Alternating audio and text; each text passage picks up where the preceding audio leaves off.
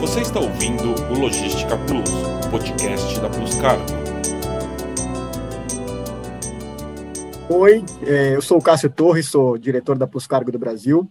E a partir de agora, toda semana a gente vai começar a trazer para vocês é, alguns conteúdos, é, somente nesse momento tão complexo do comércio internacional, né? Momento em que geram-se não só muitas dúvidas, mas muitas demandas a gente recebe quase que diariamente dos nossos parceiros, nossos clientes, buscando soluções para o momento, né? É um momento, como eu, como eu disse, de muita complexidade, um momento que dificilmente tivemos uma situação assim é, é, no passado recente, né? E, e, algo que a gente, que a gente vem é, constantemente trocando ideias internamente, né? Buscando soluções, buscando saídas para poder compartilhar com os nossos parceiros.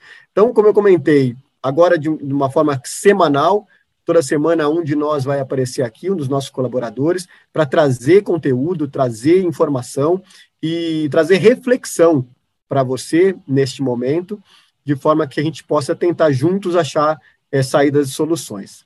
É, os portos é, sempre enfrentaram atrasos causados por conta do, de clima, de questão ambiental, de condição do, do, do mar, né? Mas a pandemia da, da Covid-19 ela trouxe um dos maiores desafios que o nosso setor é, sofreu e viveu desde então, desde o início dos transportes de contêineres, né? É, hoje, para que vocês tenham uma noção, é, existem mais de 350 navios fundeados ou parados, aguardando atracação nos portos em todo o mundo, né? O que é uma loucura se você pensar é, no, no histórico, no passado recente, né?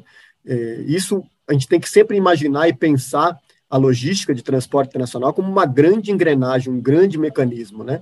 Quando uma dessas engrenagens começa a falhar, todo o complexo tem um problema, toda a cadeia tem problema, né? Então esses 350 navios parados, eles ocasionam muitos problemas e, e acredito que vários de vocês vêm sentindo na pele é, os efeitos desse momento, né? E para que vocês entendam, 350 navios parados é, aguardando atracação no mundo é mais do que o dobro do que a gente tinha em janeiro. Em janeiro a gente já tinha uma situação complexa e colapsada. Uh, atualmente a gente está falando do dobro de navios fundeados, ou seja, a situação ela foi se agravando uh, no decorrer do período, né? E essa é uma das primeiras vezes na história que o consumidor final acompanha tão de perto o setor logístico. Antigamente, o setor logístico trabalhava muito na questão de bastidores, né? É, no backstage, então, o cliente simplesmente comprava e esperava a sua mercadoria é, chegar. Agora virou um protagonista, né? Saiu do backstage e virou, o setor virou um protagonista. Então, o consumidor final está acompanhando de perto isso, pois ele sente rapidamente o impacto na sua vida, né? Um exemplo claro para vocês são os memes gerados a partir do acidente do canal de Suez, né? No primeiro semestre e o destaque que a mídia mundial deu, não só a mídia especializada, mas a mídia mundial deu para os congestionamentos provocados nos portos da China. Né? Esses dois pontos são indicadores importantíssimos sobre como o mundo volta agora os olhos para o comércio exterior. Né? Esses impactos eles sofrem, é, eles, eles é, impactam diretamente na vida de cada um, né? na nossa vida cotidiana. Os congestionamentos eles, eles causam escassez de estoque, atrasos de entrega, por consequências, aumentos de lead time, né? Aumenta os preços, frustram os consumidores, né? No momento de grande crescimento do e-commerce, né? É, impulsionado pela pandemia, né? as pessoas estavam em casa, estavam é, é, restritas de movimentação, então o e-commerce cresceu no mundo inteiro, mas quando você tem todo esse problema de, de, de escassez de oferta logística, esse e-commerce também acaba caindo por terra né? Uh, e, as pessoas aumenta, eh, tiveram um aumento grande, né, na, na demanda por entregas rápidas, né? Então, é, é, quando começa a sofrer esses atrasos de recebimento, começa a gerar frustração e sofrimento, e com isso os olhos, a atenção vai para a questão da, do setor logístico. Né? Em alguns casos, como nos portos da Califórnia, nos Estados Unidos, uh, há recorde de congestionamento. Lembrando que a Califórnia, o estado da Califórnia, Uh, os portos principais aí, Los Angeles e Long Beach, são os principais hubs de, de, de, recebimento de cargas da China. Lembrando que Estados Unidos e China, as duas grandes potências, é, fazem muitos negócios entre si. E esse corredor do Pacífico foi é, intimamente impactado por esse problema agora da Covid. né? Então, há recorde de congestionamento. Atualmente, é, existem nessa região 44 navios aguardando atracação, né, é o pior atraso, e lembrando que a partir de setembro começa a alta temporada na, nos Estados Unidos, né, os Estados Unidos compra muito desses, desses, dos seus bens de consumo que são produzidos na China, né, então está bem complicada essa questão. Uh, então, pior esses atrasos, custos de envio, uh, e distribuição para as fábricas, para os armazéns, para as lojas uh, e para as residências em todos os Estados Unidos. Então, o impacto realmente ele é sem precedente nesse momento. O cenário atual ele reflete também um enorme crescimento nas, das importações no país. Os portos eles respondem por cerca de um terço das importações dos Estados Unidos. Um terço é muita coisa, servindo como principal fonte de comércio com a China. Né? Uh, e o que, que o Brasil tem a ver com esse problema nesse corredor do Pacífico? tudo, lembrem-se que uh, o Brasil, o principal parceiro comercial do Brasil é a China. Né? Mais de 30% de tudo que a gente importa vem da China. A partir do momento que você começa a ter um colapso é, entre o principal parceiro comercial da China, que é os Estados Unidos, nós nos impactamos também de forma paralela. Né, e acaba influenciando na produção e na demanda que nós temos também dos produtos dele, na produção e na capacidade de entrega que os chineses teriam para nos atender aqui. Tá? O crescimento das importações foi de 39% nos quatro primeiros meses do ano, quando você fala desse corredor, sendo que 70% representa de produtos de origem asiática. Somado ao cenário marítimo, os Estados Unidos ainda enfrentam escassez de mão de obra e dificuldade nos modais rodoviário e ferroviário, como consequência da situação dos portos. Lembrando que ah, os portos da Califórnia sofreram demais com a questão do descontrole da Covid.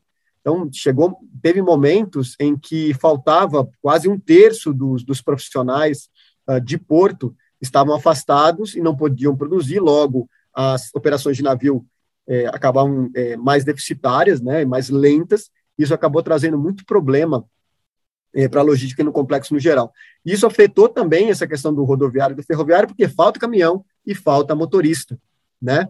Isso tudo, o escoamento das cargas nos, nos portos vai sendo prejudicado, os contêineres vão ficando parados nos portos, há um aumento gradativo da, da falta de equipamentos no mundo inteiro, porque você não tem a rotatividade de contêiner, e aí aquele complexo que eu comentei no, no início da nossa conversa, de uh, uma engrenagem causando todo um problema no sistema inteiro, é o que a gente consegue enxergar no nosso dia a dia.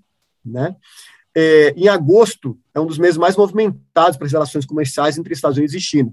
Né? À medida que os varejistas compram antecipadamente pelos feriados de final de ano dos Estados Unidos e pela Golden Week da China em outubro, que o que eu comentei, entre agosto e todo mês de setembro começa a alta temporada nesse corredor. Então, se a gente já tem um backlog, já tem um acúmulo de cargas, de, de, de, de, de navios aguardando atracação, falta de equipamento, falta de, de, de, motorista, falta de caminhão, falta de, de trabalhador no porto, essa, esse backlog ele vai encontrar uma segunda grande onda. E aí que pode causar o que a gente chama de tempestade perfeita, né? Uma grande onda encontrando outra grande onda e esse, esse complexo momento que a gente está vivendo aumentar ainda mais a sua potencialidade. Né? Muitos varejistas estão aumentando suas remessas de final de ano é, como parte das suas estratégias de mitigação de risco para garantir que os estoques suficientes estarão disponíveis durante os feriados. Né? Então, há um aumento de demanda gradativo, há um aumento de, de pedidos gradativo, só que vai encontrar esse backlog já instituído e os lead times, os tempos de entrega, eles vão aumentar significativamente. Né? E o desafio do setor é manter o transporte seguro, protegido, confiável e ambientalmente correto, em tempos incertos, instáveis e níveis de recorde de carga. De novo, a tempestade perfeita vai se aproximando. A gente não gostaria de, de passar informações pessimistas, mas a situação tende a fugir ainda um pouco mais do controle durante o segundo semestre desse ano, uh, esperando uma melhora para o primeiro semestre de 2022, tá? Então, ainda você parceiro, você cliente, ainda vai sentir efeitos durante todo esse segundo semestre. Há necessidade de a gente manter a, a confiança e a paciência, mas sim trabalhar é, os principais pontos de planejamento para que a gente possa mitigar ou reduzir a quantidade é, e os efeitos desses problemas na cadeia logística de cada um de vocês, né? A pergunta que a gente mais recebe nesses tempos é: O que eu posso fazer para não ter grandes problemas para embarcar minha carga nessa temporada? Aí a gente passa algumas dicas importantes para vocês. O primeiro e o primordial e o principal, planejar com antecedência as necessidades de suprimentos da sua empresa e fazer pedidos antecipados, com o objetivo de ter margem de tempo para o recebimento versus a falta de estoque. Planejamento é a palavra de ordem. Uh, a gente não adianta mais trabalhar com uh, planejamento de curto prazo, efetuar a compra para entregar a seu cliente final. Faça uma gestão de estoque adequada, considerando pelo menos de quatro a seis semanas de déficit em relação aos tempos normais que você é, normalmente fazia seu planejamento no pré-pandemia. Tá? Segunda dica que a gente passa é pensar na utilização de hubs. Geralmente contam com boa infraestrutura em pontos estratégicos próximos ao local de destino. Não ficar preso somente no porto tradicional que você hoje atua. Evidentemente que uh, empresas que utilizam na importação os benefícios fiscais de cada estado uh, fica um pouco mais complicado essa transferência de, é, de, de, de de recebimento, né, de estado de recebimento. Mas é, buscar essa questão dos hubs, essa questão do estoque permanente, né, isso pode ser uma saída importante para você. Lembrando que a Pluscargo faz parte do Grupo RAS, o Grupo RAS é o principal é, conglomerado logístico uruguaio, né, é líder e referência no que, no que tange as leis do Porto Livre e da Zona Franca localmente no Uruguai, e pode aqui ser uma opção importante e interessante para estudos da sua logística via Uruguai ou via Hub lá no Porto Livre de Montevidéu para distribuição aqui no Brasil ou nos países de fronteira. A gente está pronto aqui para receber uh, a sua demanda e está pronto para fazer os estudos que forem necessários. Né? Terceira dica que a gente passa: conversar com o seu parceiro de logística internacional para buscar possíveis é, é, soluções a respeito de Incoterms, estando aberto a alternativas, né? como opções no, no aéreo, de carga consolidada, de de distribuição, de estoque no destino, né? Uh, é, buscar opções, por exemplo, como um CIER, tudo isso precisa estar colocado na mesa. É importante a amplitude de, de, de opções, né, de forma que uh, você possa ter a melhor escolha à disposição naquele momento, né? O importante é abrir a mente, abrir o leque para que você hoje possa buscar as soluções dentro do teu da tua cadeia logística, né? Uh, a quarta, ficar ciente da possibilidade de custos extras devido ao cenário atual. Não dá mais para fazer a conta na ponta do lápis, né? Infelizmente, com a situação do jeito que está, pode haver demurrage né, porque os armadores estão gradativamente reduzindo os free times por conta de, de, de, de melhorar o fluxo é, é, cíclico de containers, né? Então, quanto menor o free time, mais rápido esse container pode voltar ao armador e mais rápido pode ser utilizado para as exportações, né? Então, há uma redução de free time é atual, os portos estão colapsados, os armazéns estão cheios, uh, os armadores estão tomando medidas agora de omitir portos, de atracação, então que pode aumentar o seu transit time, né? Então ter essas essas nuances, ter essa intangibilidade muito bem descrita no seu planejamento pode facilitar a sua negociação também com o seu consumidor final, né? Então é importante isso é, é, estar amparado de, de parceiros que tenham essa informação na mão e que possam trazer informação e solução para esses momentos de, de intangibilidade também, tá? Uh, e a última dica que a gente passa é manter-se informado eh, na situação das fronteiras, eh, dos modais em geral, para entender qual é o cenário previsto para o momento do embarque da sua carga. A gente dá sempre um exemplo prático dos serviços que historicamente tem transbordo. Se hoje você importa da Índia, Índia hoje, é, considerando a costa oeste ali, né, Mundra, Pavav, Mumbai, que é o principal porto, Nava Sheva, uh, você não tem serviço direto ao Brasil. Você vai fazer transbordo da sua carga em algum lugar do mundo, seja na Europa, ou uh, na Ásia. É muito importante que, seu, que o seu parceiro logístico lhe informe a, a, a situação atual desses portos de transbordo, não só no porto de saída.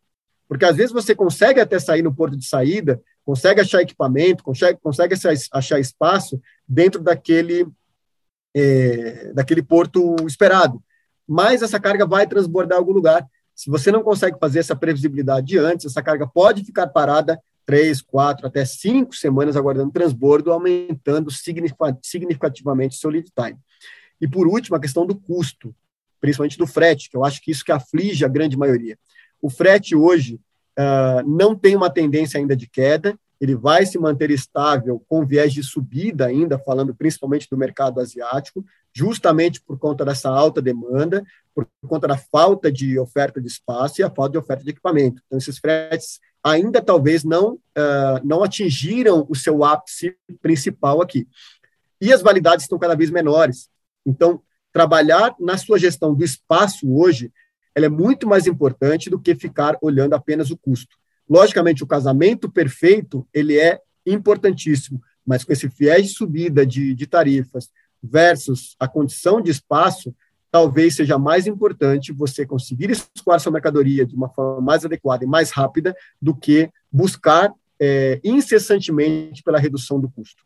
Tá? A Plus Cargo está pronta para atender a cada um de vocês.